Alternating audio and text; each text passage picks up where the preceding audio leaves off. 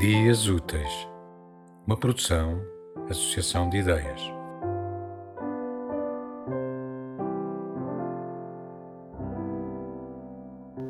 A cortina vermelha afasta-se lentamente.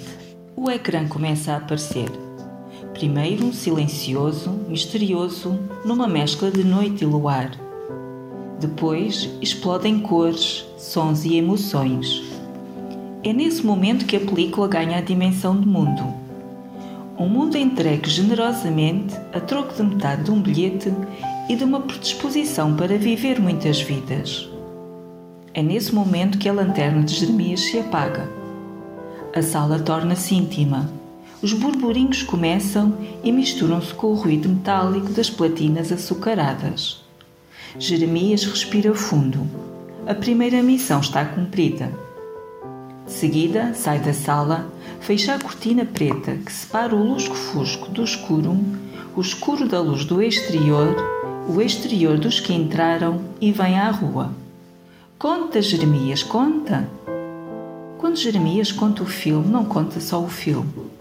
Jeremias, por trabalhar no cinema e acompanhar pessoas aos lugares, sabe contar os cheiros, sabe contar as cores, sabe contar os sabores, sabe contar as amarguras, as tristezas e os momentos ímpares de felicidade antes de aparecer a palavra fim.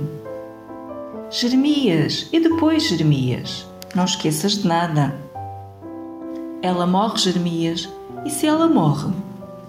Beijaram-se e o ladrão é descoberto. Espera, Jeremias, não contes já o final. Já contei tudo.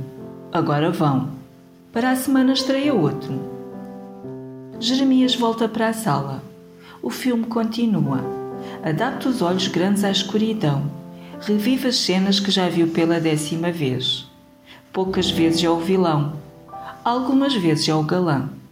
Jeremias é, sobretudo, aquele que ninguém vê quando uma história começa. Aquele que se revela mais tarde, muito mais tarde e é alguém extraordinário.